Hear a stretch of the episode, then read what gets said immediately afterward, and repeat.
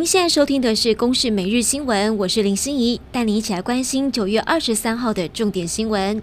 今天没有新增本土个案，但有九例境外移入无死亡个案。新北幼儿园群聚感染案延烧到板桥某社区大楼，三百八十三位住户遭到匡列隔离，经过隔离采检后全部阴性，在今天解除隔离，陆续返家。不过红海的子公司红腾精密为在新北土城厂的一名研发工程师传出了确诊，红海证实已经安排隔离，目前跟他密切接触的六名员工也已经隔离检疫。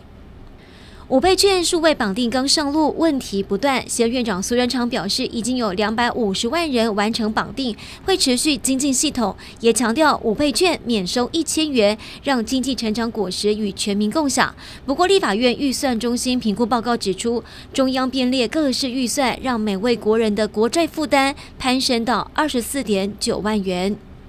在中国正式申请加入跨太平洋伙伴全面进步协定，也就是 CPTPP 之后，行政院宣布，我国政府在二十二号下午正式提出申请，强调会沿用过去加入 WTO 台澎金马个别关税领域来申请入会，因为争议是最少的。但申请加入的时机点相当敏感，就在中国申请后不久。行政院政务委员邓正中表示，没有直接关联，是基于台湾经济战略考量与企业竞争力。不过，他也坦言。如果中国先入会，台湾的入会案会有相当程度的风险。